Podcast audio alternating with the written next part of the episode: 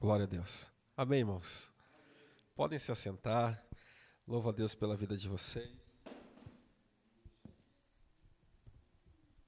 Eu ficaria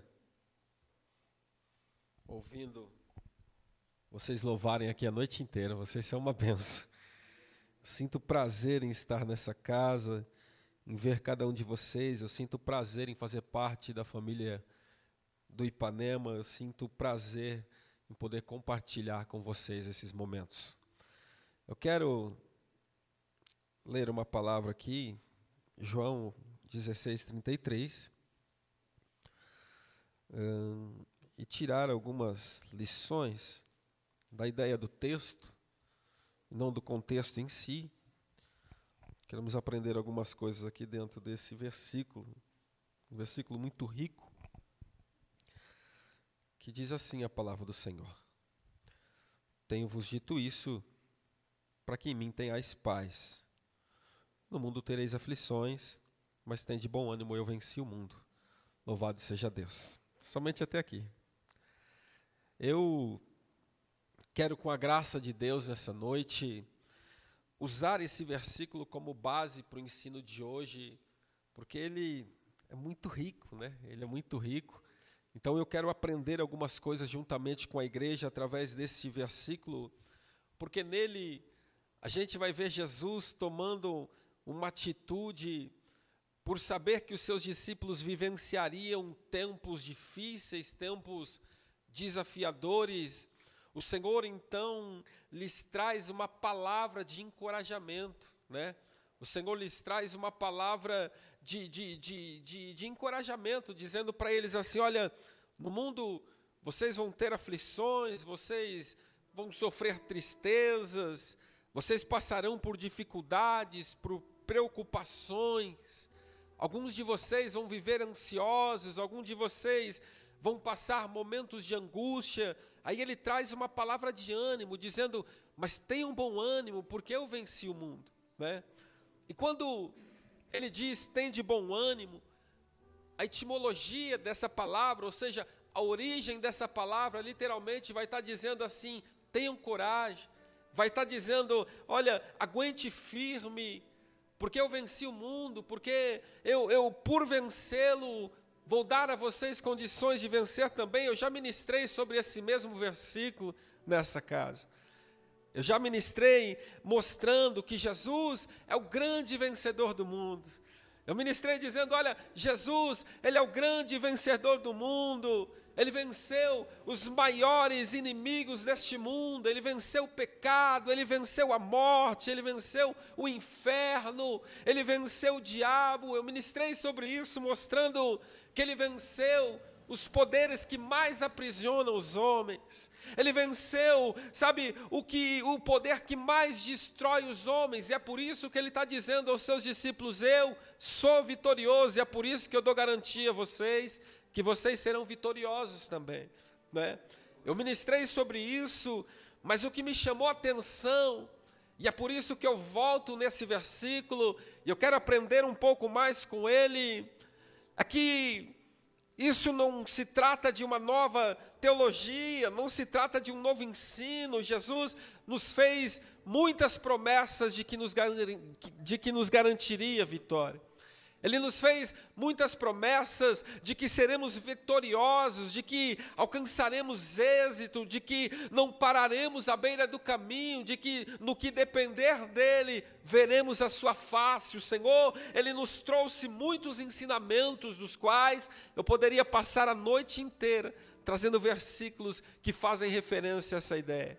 Jesus cumpre as suas promessas. Eu poderia passar a noite inteira aqui trazendo versículos dizendo: Jesus cumpre as suas promessas, Jesus é fiel no que ele fala. Então, eu trouxe uma mensagem mostrando que de fato ele é vitorioso, é por isso que ele nos garantiu a vitória. Mas o que me chamou a atenção é justamente o fato de que nós sabemos disso, é justamente o fato de que isso não é novo, mas quando eu me deparo com alguns homens e mulheres, quando vivem os seus desafios, sendo tentados a desistir, homens e mulheres de Deus que conheceram o Senhor, que viveram muitas coisas na presença do Senhor, mas quando começam a viver os seus desafios, estão sendo tentados a desistir, abandonam a fé, ou fazem como Esaú fez, que no seu momento de desespero ele vende, negocia a sua primogenitura e, e, perde o direito à herança. Então, muitas pessoas, no seu momento de desespero, esquecem da palavra do Cristo, dizendo: vocês vão passar por isso, mas tem de bom ânimo. Esquece de muitas promessas como essa. Isso me chamou a atenção e me fez entender que o erro não está em quem nos fez a promessa. O erro não está no Cristo que nos chamou, o erro não está no Senhor que nos garantiu a vitória, mas o erro está em quem está recebendo essas promessas.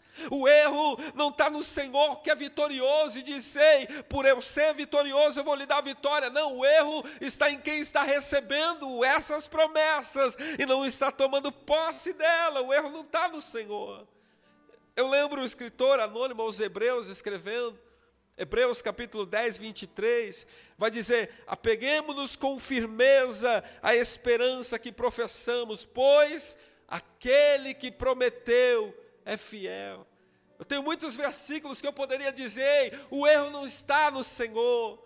Ele está dizendo: ei, deposite a sua esperança no Cristo confie nele, na fidelidade dele, confie que ele é fiel, ou seja, ele cumpre tudo que ele promete, ele nunca se esquece, ele não é homem para que minta, não é filho do homem para que ele se arrependa, não, ele prometeu, ele cumpre, então confie nisso. E o que me chamou a atenção é que sabemos dessas verdades e ainda assim, nos nossos momentos de desespero, somos tendenciosos a queremos parar, a queremos abandonar a fé, a querermos resistir à voz de Deus e sucumbirmos na fé. Isso me chamou muita atenção, porque a igreja do Senhor é o que tem de mais poderoso na face da terra. A igreja do Senhor é o que tem de mais, sabe, irmãos, poderoso. E quando eu vejo um povo desanimando, eu não falo de vocês porque vocês são uma bênção, mas se olharmos a nível geral, é assustador o número de pessoas abandonando a fé. É assustador o número de pessoas retrocedendo, conheceram o Cristo, mas hoje vivem como se nunca tivesse conhecido.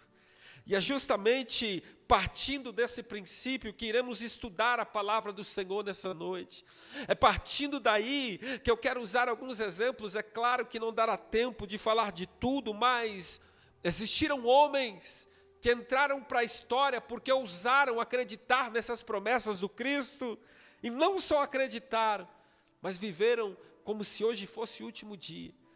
Abandonaram tudo, abriram mão de tudo para viver a promessa do Senhor. Eles passaram pelos mesmos desafios que eu e você passamos. Passou por ansiedades, por angústias, sentiram medo, foram tentados, foram provados, Muitos foram lançados em covas, muitos tiveram as suas vidas, sabe, irmãos, vê escapando pelas suas mãos, mas não ousaram abandonar o Cristo, porque entenderam que não haveria outro lugar para estar senão na presença do Senhor. Então, analisando tudo isso, tiraremos algumas lições das experiências que alguns desses homens tiveram. Eu quero usar a experiência do, do, do, do, do grande Abraão, para que possamos entender algumas verdades. Para que nessa jornada de fé nenhum venha se perder, nenhum venha errar o caminho. Paulo, ele disse a Timóteo assim: Deus não nos deu um espírito de covardia, mas um espírito de poder. Ele diz: Deus não nos deu um espírito de covarde, ele nos deu a ousadia de acreditarmos que nada pode se comparar àquilo que o Senhor tem para nós. E ele vai mais além ainda. Ele diz que se retrocedermos, a alma do Senhor não tem prazer em nós. Que pesado isso aqui, né? Isso aqui é uma mensagem muito boa. Então, o que se espera de alguém que conheceu a verdade de Cristo é resiliência, é constância. o que se espera de alguém que um dia teve um encontro verdadeiro com o Senhor, são pessoas entendendo quem são, para onde vão e marchando na presença do Senhor. Para que possamos sermos audaciosos ou corajosos diante das dificuldades, para que alcançamos as promessas do Senhor, precisamos entender algumas coisas, e é sobre isso que eu quero falar nessa noite. Precisamos entender que a coragem, ela é gerada pela confiança e a convicção de que o que estamos fazendo é o certo. Isso aqui é muito abrangente. Ou seja, eu vou simplificar isso aqui, o que vai nos fazer continuar lutando, independente dos desafios que iremos encontrar na frente, o que vai nos dar ousadia, sabe, irmãos, de passarmos pelo que tivermos que passar, o que vai nos motivar é a certeza de que não estamos agindo pelo impulso, de que não estamos agindo por agir sem direção, não, é a certeza de que o que estamos fazendo é o certo, é a vontade de Deus para as nossas vidas, o que vai nos dar ousadia de permanecermos firmes, é a certeza de que estamos justamente onde o Senhor quer que, estejamos. É a certeza de que a vida que estamos trilhando, de que o alvo que, almejamos é bom, vai nos trazer, sabe, é, é, muitas alegrias, porque o que pode fazer uma pessoa desistir de algo são as dúvidas. O que faz uma pessoa desistir de um objetivo é o medo de ser frustrado. O que faz uma pessoa parar no meio do caminho é no saber que vale a pena. Permita-me conjecturar nessa noite. Digamos que seu grande sonho é, é, é cursar uma faculdade. Esse é seu grande sonho.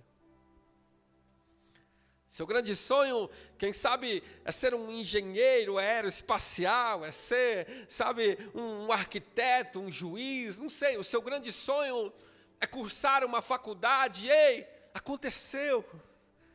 Você conseguiu entrar numa universidade, você conseguiu, você foi aprovado, entrou. E agora, a realização desse sonho, para que se torne palpável, para que se torne possível, só vai depender de você, só vai depender do seu esforço, só vai depender da sua dedicação. Agora se tornou possível se tornou algo real, pode acontecer, vai depender única e exclusivamente da sua atitude, das suas convicções, do seu empenho. E o que se espera de uma pessoa que sonhou tanto é dedicação. O que se espera de uma pessoa que sabe para onde está indo, o que quer da vida, é empenho, é dedicação. Isso mexe comigo porque uma pessoa que sabe o que quer, conseguiu entrar na universidade, ainda que ela tenha que estudar exaustivamente, ela vai fazer isso. Ainda que ela tenha que mudar de cidade, ela vai fazer isso. Ainda que ela tenha que abandonar alguns parentes, alguns amigos, para poder alcançar o que ela quer, ela vai fazer isso, porque ela sabe que no final vai valer a pena, não é assim? Nós temos o exemplo do nosso pastor Carlos, que veio de longe para a filha estudar, abriu mão de muita coisa para estar aqui porque sabe que no final vai valer a pena. Então, o que motiva, o que faz as pessoas acreditarem, o que faz as pessoas, sabe, irmãos, não desistirem à beira do caminho é justamente ela saber para onde está indo. É justamente ela saber que vai valer a pena, é justamente ela saber, ter a certeza de que o que ela está fazendo é o certo é o correto, é o, o, que é da vontade de Deus. Então, se eu estou fazendo aquilo que eu tenho convicção de que é certo, nada me faz parar. Mas quando eu não tenho certeza do que eu estou fazendo, mas quando eu não tenho certeza, sabe, para onde eu estou indo, quando eu não tenho certeza, sabe, se aquilo é de fato o que eu quero fazer, é por isso que muitas pessoas abandonam suas faculdades, porque não era aquilo, então por isso abandona. Mas quando ela tem certeza de que aquilo que ela faz, ela dedica tempo, ela dedica empenho, porque ela sabe que vai valer a pena no final. E aqui, pegue a sua parte e deixe o resto. Muitas pessoas tem abandonado a fé, porque não consegue vislumbrar, porque não conseguem imaginar a grandiosidade em que estão inseridos. Muitas pessoas param à beira do caminho porque não conseguem mensurar tudo que o Cristo lhe propôs. Ela para à beira do caminho porque não consegue ter ideia do que lhe está sendo proposto. Ela abandona a fé porque ela não conseguiu assimilar que já não é mais perdido, mas é filho de Deus. Ela sai porque não consegue compreender que de todas as escolhas que ela poderia ter feito, a melhor de todas foi ter dito ao Cristo: entra na minha vida, muda minha história, transforma ela, porque eu já não quero ser igual. Elas abandonam porque não conseguem mensurar isso. Abandona porque o seu coração está dividido. É por isso que saem, é por isso que, que abandonam suas promessas, vendem a sua primogenitura. Quantas e quantas vezes Esaú pediu de volta? Tem nenhuma bênção para mim, pai. Perdeu. Então as pessoas, elas são tendenciosas a abandonar a fé, porque não entendeu o que está acontecendo aqui agora. E é por isso que vão embora porque elas não conseguem entender que as promessas do porvir, as promessas futuras, embora pareçam distantes, embora pareçam tardias, ela é preciosa demais para ser lançada ao esquecimento. Vale a pena cada dia, cada momento esperar por ela ansiosamente. Então alguns as têm por tardia e se ilude com a ideia deste mundo presente que vem de uma ideia de que é, só há uma vida e por isso devemos vivê-la de forma desregrada, sem limites. O mundo vive, vive essa ideia. E o Senhor nos promete algo futuro. Então as pessoas, elas não têm certeza o que querem, não têm certeza se de fato. Uma vez um jovem chegou para mim e falou: Jean, e se eu abandonar tudo? Eu deixei de curtir minha vida. Eu deixei de viver os meus sonhos para ficar na igreja, igreja. E se eu chegar lá e não for nada disso que vocês estão falando? E aí, eu perdi minha vida. Falei, boa é sua pergunta. Boa é sua pergunta, eu gosto disso. Né, Jonas? Eu gosto disso. Eu falei, o máximo você viveu piedosamente, foi um homem de bem, não estragou a sua própria vida. Mas eu lhe lanço outra pergunta, e se for verdade? E abandonou tudo. A promessa, irmãos. E se não for? Essa era a dúvida dele, por isso não servia. E a minha pergunta for: e se for verdade e você não viveu como o Senhor requeria? Perdeu. Então, as pessoas que vivem entre dois mundos, que vivem, sabe, coxando em dois pensamentos, elas são volúveis, elas são, sabe, irmãos, elas não conseguem se firmar, pessoas que vivem entre dois mundos, entre duas promessas, isso é importante, porque duas promessas? Eu disse que o mundo faz uma promessa, o mundo vem de uma ideia. O Deus desse século, ele vem de uma ideia. A ideia do, do, do carpe diem, né? viva o momento, aproveite o agora. O mundo vive, sabe, dentro dessa realidade. Viva o agora, o amanhã não lhe pertence. Aproveite o momento. Então, algumas pessoas pegam essa ideia e começam a se questionar se a promessa do Cristo vale a pena. Promessas boas, de que viveremos com Ele eternamente, promessas de que estaremos onde quer que Ele esteja, promessas de uma herança incorruptível, promessas de que, sabe, irmãos, estaremos na presença extraordinária da Santíssima Trindade, num lugar onde não há dor, onde não há morte, onde não há tristeza. As pessoas elas ficam entre essas duas promessas, isso disputa os seus corações, porque não sabem de onde vem nem para onde vai. Mas aqueles que têm convicção de quem são, sabe, de que Espírito rege as suas vidas, não cocheiam em dois pensamentos, ele vive a cada dia não para si, mas para adorar e servir ao Senhor. Quem coxinha em dois pensamentos não conheceu Cristo.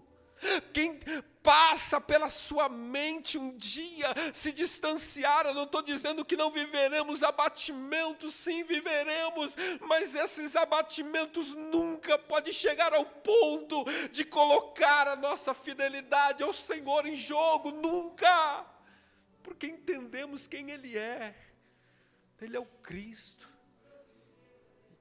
Não teria outro lugar para estarmos. Eu posso viver o que tiver que viver, mas eu não posso abandoná-lo, porque eu sei quem sou e eu sei para onde eu estou indo. Então, quem entende isso, quem compreende isso, nunca vai cochear em dois pensamentos nunca vai avaliar entre a terra e o céu. Então, o objetivo da palavra não é convencer vocês, porque quem convence é o Espírito, mas é mostrar justamente que Deus nos deu o direito de escolha, sim, mas tem coisas que não precisamos nem pensar. Eu tenho três filhos, eu tenho direito de escolhas. Nem passa pela minha cabeça um dia abandoná-los, são meus filhos. Temos o direito de fazermos escolhas, mas tem coisas que nem deve passar pela nossa cabeça. Se formos tentados, provados, amassados, viveremos com a ideia de que tudo está tendo um propósito Olha a mente do crente.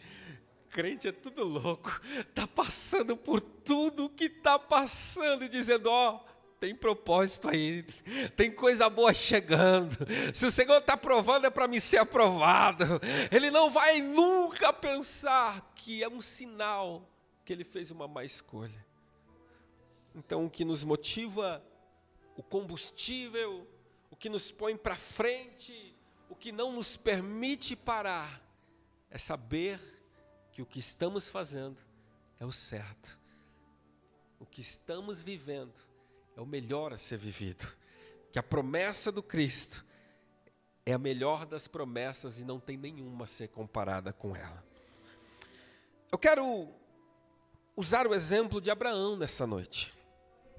Considerar algumas coisas da sua vida. Porque embora tenha sido pai da fé, ele foi homem como eu e você foi. Ele passou pelas mesmas coisas. E ele teve que ser ousado.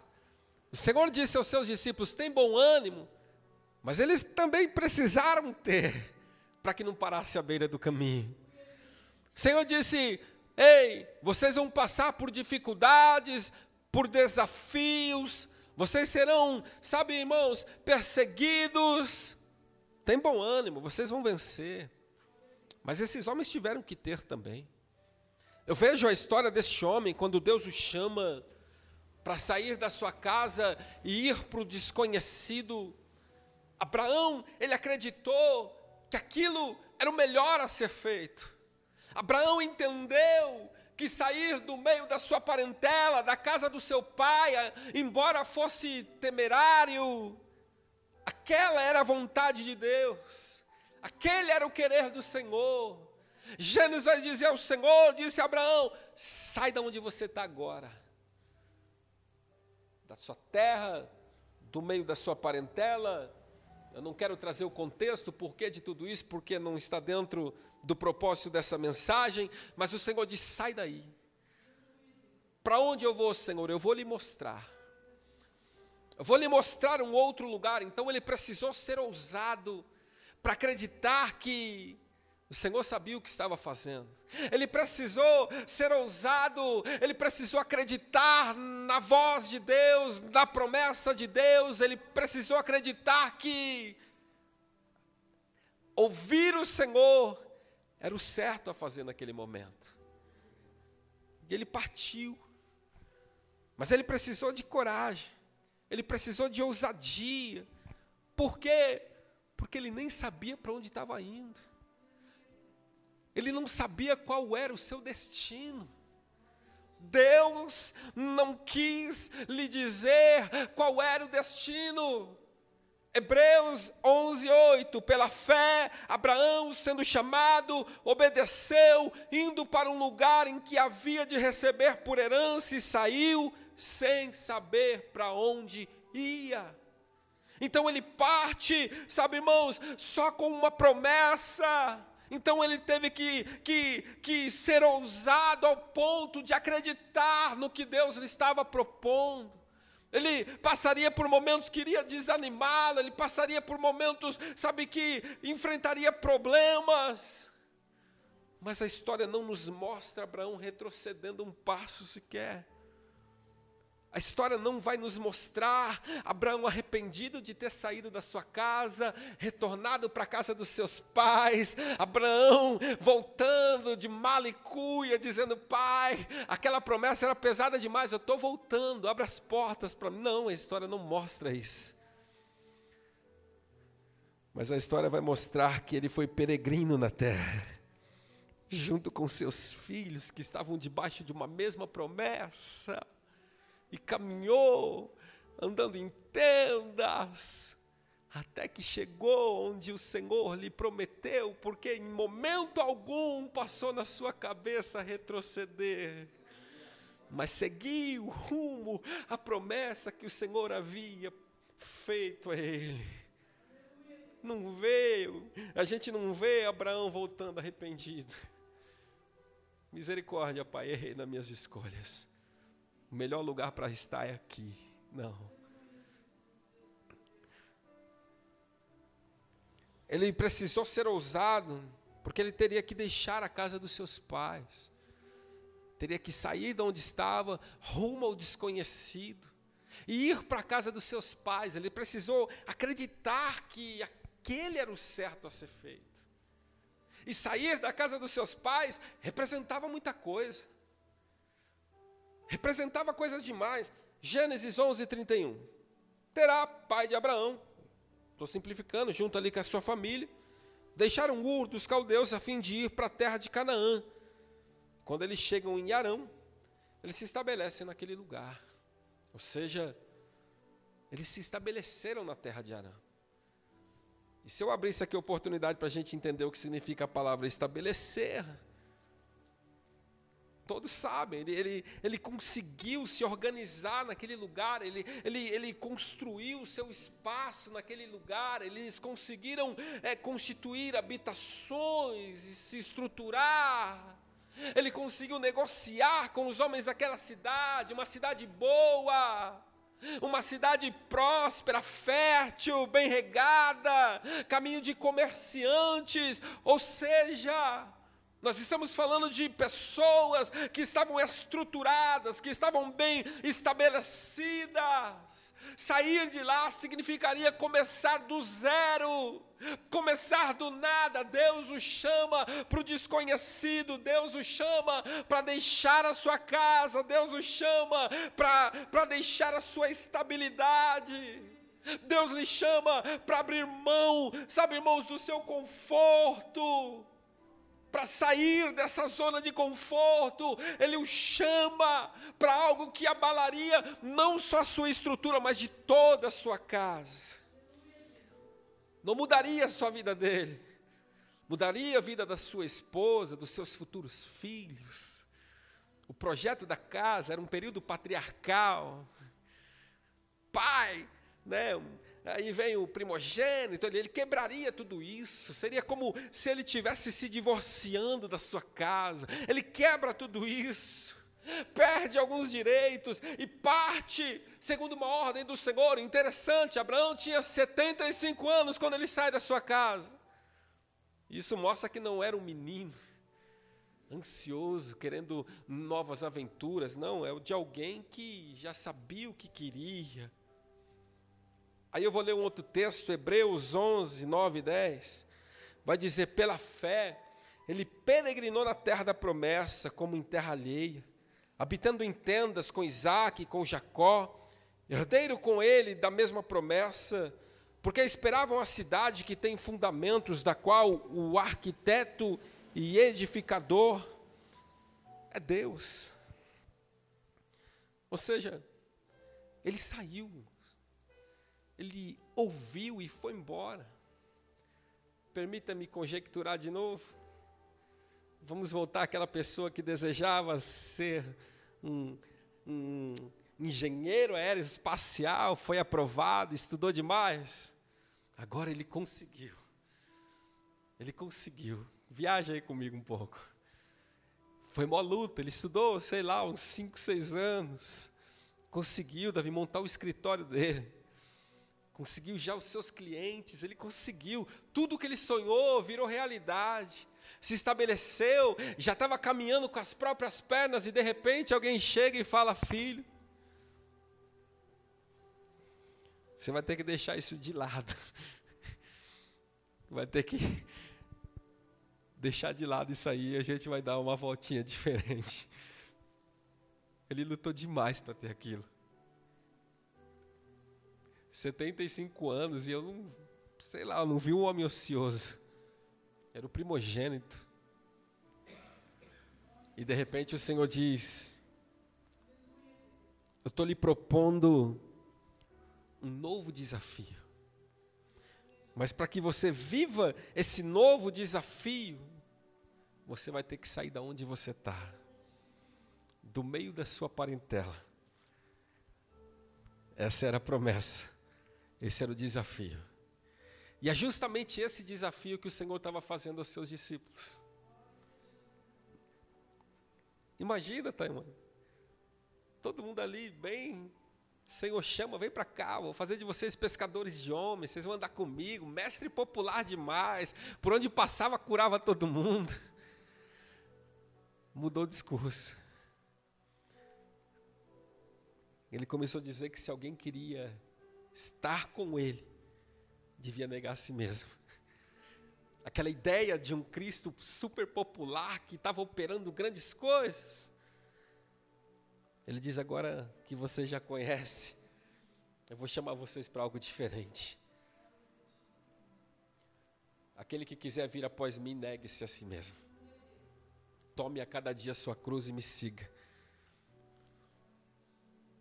Porque aquele que perder a sua vida por, por amor a mim, na verdade, está achando ela. Ele está dizendo: você pode ganhar o mundo inteiro, mas se você perder a salvação, não adiantou de nada. Então, quer? Eu preciso que você saia de onde você está. Esse foi o chamado. Não um chamado para viver uma vida ilustre. Ele chamou eles para sofrer, não foi? O chamado é o sofrimento. Quer vir? Vocês vão ser perseguidos, vocês. Mas tem bom ânimo, vai dar certo. É a mesma coisa assim, você vai apanhar lá na rua, mas fique tranquilo, você vai aguentar o soco. Você quer vir? Para Abraão ele diz: sai da sua terra. Para os seus discípulos ele estava dizendo: vocês vão sofrer aflições, mas tem bom ânimo. Esse é o chamado do Senhor. Esse é o chamado dele naquele tempo, para os discípulos, para mim, para a sua vida. É um chamado, sabe, irmãos, que às vezes vai nos tirar da nossa zona de conforto. É um chamado que às vezes vai nos desafiar, vai dar medo. Quereremos muitas das vezes até mudar de ideia, mas o Senhor nos diz: Eu não tenho prazer naquele que retrocede, mas naqueles que são corajosos para dizer: Senhor, eu não sei para onde o Senhor está me levando mas eu vou, sobre a tua palavra eu vou, porque o Senhor está mandando. Eu não quero saber o destino, a única coisa que me importa é saber se o Senhor vai estar comigo, e se o Senhor for conosco, não temeremos mal algum. Aí o Elias leu uma passagem que dizia assim: olha da visão falando ainda que um exército me cercasse, eu não temeria. Ele foi mais ousado ainda, viu? Ele diz: ainda que uma guerra se levantasse contra mim, nele eu confiaria, porque entendeu que não importa o que está acontecendo à nossa volta, fomos comprados por um bom preço, e por termos sido comprados por esse bom preço, agora somos filhos preciosos, e o Senhor cuida de cada um como a menina dos seus olhos, e é por isso que nós andamos e navegamos e caminhamos com a certeza de que, ainda que seja desafiador, se Ele chamou, eu vou embora vem viver um novo. O Abraão aceitou isso, Jonas. Ele partiu. Ele deixou tudo de lado. Doido esse Abraão, rapaz. Ele saiu de casa mesmo. Abandonou a casa mesmo. Esse Abraão foi. Abandonou tudo. Saiu do conforto da sua casa porque acreditou que aquele era o melhor a ser feito. Partiu porque acreditou que, embora fosse temerário, era a vontade de Deus. Entende o que está acontecendo aqui agora? Foi o Senhor quem nos chamou, irmãos. Eu não sei o que você está vivendo, mas se Deus disse faz, então faz. Se Deus disse vai, então vai. Se Deus disse olha, para, então para, porque Ele sabe o que está fazendo. Foi Deus quem disse para ele: sai. Foi Deus quem disse aos discípulos: Olha, fique firme. Foi o Senhor quem fez promessa a eles. Ele creu, creu porque foi o Senhor quem o revelou. Isso aqui é um pouco mais abrangente. Deus revelou que aquela era a vontade dele. E quando Abraão aceitou isso, significou que ele não só acreditava que aquilo era o melhor a ser feito, como ele demonstrou que acreditava nas promessas de Deus. O Senhor fez promessas. Ele disse: sai daí, sai da sua terra, sai do meio da sua parentela eu vou abençoar a sua vida. Eu vou honrar essa atitude sua. Eu vou fazer de você uma grande nação. Por conta dessa atitude sua, todas as famílias da terra serão abençoadas. Porque você ousou acreditar, a sua descendência será incontável e ele acredita nisso.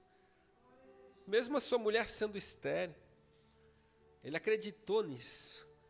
Acreditou que tudo aquilo que ele estava vivendo tinha uma recompensa. Valeria a pena, valeria a pena. Ele acreditou que tudo que ele estava vivendo havia uma recompensa, valeria a pena. Ele não estava saindo por sair, ele está dizendo: Ó, oh, eu medi avaliei, a promessa é boa, por isso que eu estou partindo. Ele acreditou que existe uma recompensa, isso não é barganha, mas o Senhor prometeu vitória à igreja, por isso que partimos. Não é barganhar com Deus, mas o Senhor está prometendo à igreja dele: ei, há uma promessa que é grandiosa há um céu de glória. Então, se essa promessa é verdadeira, vamos embora. Ele acreditou nisso, isso acho que mexeu com o coração de Deus. Abraão é doido, ele saiu mesmo, ele foi embora, porque acreditou e por isso ele suportou toda a fadiga, todo o cansaço. Isso aqui é lindo, irmãos, porque não adianta saber quem é o Cristo. Muitas pessoas sabem quem é o Cristo, não adianta saber que o melhor é estar na igreja, servir o Cristo, não. Não adianta só isso. O que nos dá coragem de prosseguirmos é justamente essa esperança de que podemos sofrer 70, 80, 90 anos, mas um dia esse corpo corruptível, ele se revestirá de incorruptibilidade e aquilo que é mortal se tornará imortal e nós estaremos eternamente com ele. Então, é isso que nos motiva essa certeza de que a morte não terá mais poder sobre nós. Ele diz: Onde está, ó morte, a tua vitória? Onde está o inferno, os teus aguilhões?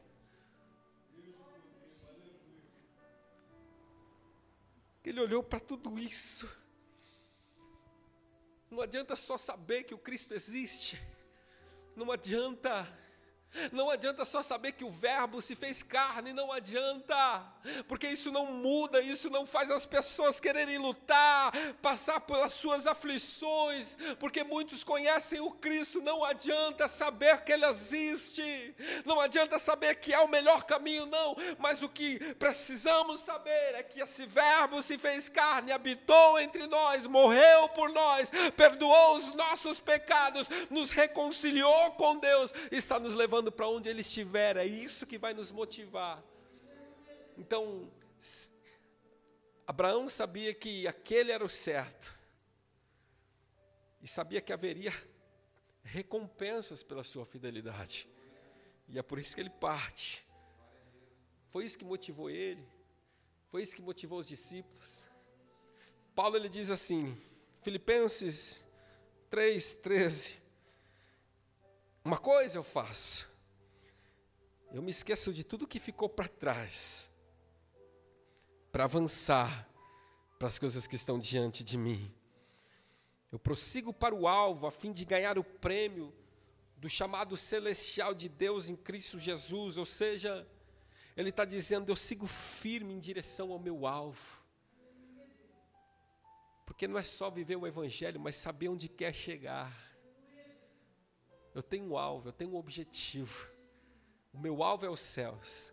Ele fala assim como um, um, um atleta ele tem um objetivo de atravessar a linha de chegada e corre, corre, não para no meio, não desiste até chegar no final. Assim deve ter, deve ser aquele que tem a mente lá no céu, ele deve continuar correndo, caminhando, não desistindo até chegar à linha, sabe, final. Assim deve ser a nossa mente. Ele diz: "Eu deixo tudo que ficou para trás, porque agora eu tenho um objetivo, eu tenho um alvo, eu vou seguir esse alvo. Qual é, Paulo? Eu quero ver o Cristo.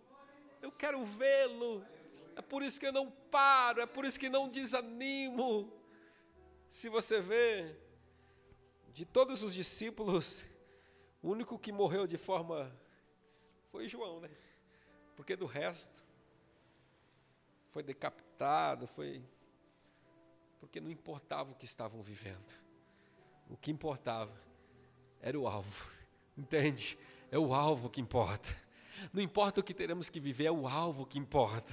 Não importa o que estamos passando, é o alvo que importa. Não importa as dificuldades, mas é o alvo que importa. Não importa os desafios, mas é o alvo que importa. É isso que ele está dizendo, não importa. Eu tenho um alvo. Isso é lindo, irmãos. Esse mesmo Paulo diz: se nós esperarmos em Cristo só nessa vida, ou em Deus só nessa vida, é triste, porque o que ele tem é muito mais. A promessa do céu nos mostra que a caminhada vale a pena. Poderia passar a noite inteira falando do que haverá lá. Tem cada ensino lindo. Com o tempo a gente vai pegando, né? E trazendo para vocês. Tem cada coisa extraordinária, mostrando quanto vale a pena o caminho, quanto vale a pena a chegada, então, essa promessa é o que tem que te encorajar todos os dias. Quando o desânimo bater lá na sua porta, dizendo não sirva mais não, não adore mais não, lembre do alvo, lembre dos céus, porque tudo o que passarmos não pode se comparar com aquilo que em nós há de ser revelado. Mas não basta só conhecer a verdade, não basta ser convencido de que há uma recompensa, devemos também agir porque Abraão, ele não só partiu, ele não sabe, Abraão não só creu, Abraão, ele não só visou, vislumbrou, acreditou nas promessas, não, Abraão ele partiu, ele saiu de onde ele estava. Isso mostra que devemos agir também. Devemos agir também. Ou seja, eu estou vendo o alvo, eu vou trilhar por ele, eu não vou desanimar com ele, mas enquanto eu estiver aqui, eu vou servir, eu vou fazer a minha parte, o que vier em minhas mãos, eu vou fazer, o que eu preciso fazer, Senhor, é partir, então ele vai parte. Eu preciso peregrinar em terra estranha, então eu vou peregrinar, eu vou ter que abandonar o conforto, então eu vou fazer, porque não basta apenas saber o que deve ser feito, não basta apenas agir pensando na promessa futura, mas precisamos nos colocar diante do Senhor à disposição, dizendo: Eu estou aqui para fazer isso mesmo. Isso foi lindo. Quando ele foi chamado, ele obedeceu. Ele obedeceu ao Senhor. Vai dizer a Bíblia que ele partiu. Ele obedeceu ao Senhor. Ele agiu de acordo com a instrução do Senhor, dizendo: Vá. Isso, se eu pudesse, eu falava tanta coisa a respeito, irmãos. Porque ter tantas pessoas paradas, foram chamadas para algo extraordinário, ficam hoje no seu canto, já, talvez por achar que já fez demais, ou talvez porque viveu seus dissabores, todos foram chamados para servir, para agir, para não parar no meio do caminho, todos foram chamados para isso. Temos tantas pessoas aí que já não se colocam mais à disposição do Senhor, já não querem mais agir, já não se empenham mais. Quando o Senhor chama, o que Ele espera de cada um de nós é que nos coloquemos à disposição e digamos a Ele: Eu estou aqui. Abraão saiu ele não só sabia que era o certo, ele não só visou a recompensa, mas como ele também agiu. Isso foi um ato de pura ousadia, de alguém que sabe para onde está indo, de alguém que tem convicção. E com os discípulos não foi diferente. Quando o Senhor disse para eles: tenham bom ânimo, foi Senhor. Pedrão foi bacana, né, na história dele dizendo: ainda que todo mundo te abandone, eu estou aqui disposto para morrer. E de fato era o que tinha dentro do coração dele. Ele não conseguiu sustentar, mas eu acredito que era o que estava aqui dentro. Então, irmãos, tenham coragem, não desanimem. O Senhor não quer que nenhum se perca, que nenhum erre o caminho, que nenhum venha se embaraçar com os negócios dessa vida. É por isso que ele antecipadamente disse tudo o que lhe ia acontecer, para que as pessoas entrassem conscientes de que não vai ser fácil, mas que vale a pena estar na presença do Senhor. Eu louvo ao Senhor por esse grande privilégio. Tinha mais algumas coisas aqui, mas eu quero respeitar o seu tempo, o seu descanso. Guarde uma coisa. Ele deixou a sua casa, deixou a sua família para que pudesse se tornar amigo de Deus. Ele deixou a sua estabilidade porque entendeu que os projetos de Deus eram muito maior do que os dele. E por isso que ele virou pai da fé. E é por isso que o Senhor nos dá ele como exemplo para dizermos: tem coragem, tem bom ânimo, porque você já é vitorioso só estamos numa trajetória rumo aos céus, mas a vitória já é minha, já é sua, pelo sangue de Jesus. Bendito é o nome santo do Senhor. Amém, queridos? Essa é a palavra do Senhor. Tenham ânimo, não desanimem. porque breve o Senhor virá, e feliz será aqueles que forem achados servindo. Felizes são aqueles que forem achados adorando ao Senhor.